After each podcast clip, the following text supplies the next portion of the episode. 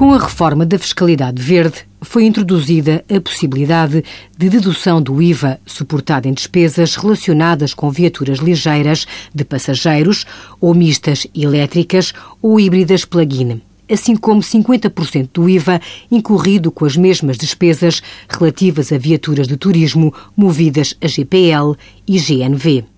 passou a ser possível também deduzir integralmente o IVA das viaturas ligeiras de passageiros, ou mistas elétricas ou híbridas plug-in, quando consideradas viaturas de turismo, cujo custo de aquisição não ceda o definido em portaria.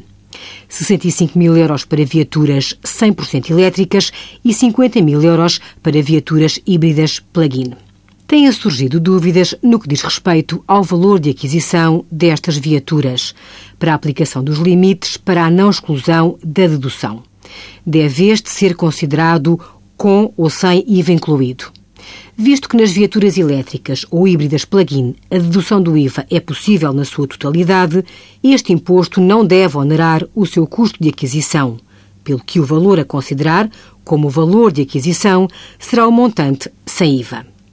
No caso das viaturas movidas a GPL e GNV, como o IVA apenas é dedutível a 50% ao valor de aquisição a ter em conta para efeitos dos limites definidos na portaria para não exclusão do direito à dedução, será o custo de aquisição acrescido dos 50% do imposto que não pode ser dedutível. Envie as suas dúvidas para conselhofiscal.tsf.occ.pt.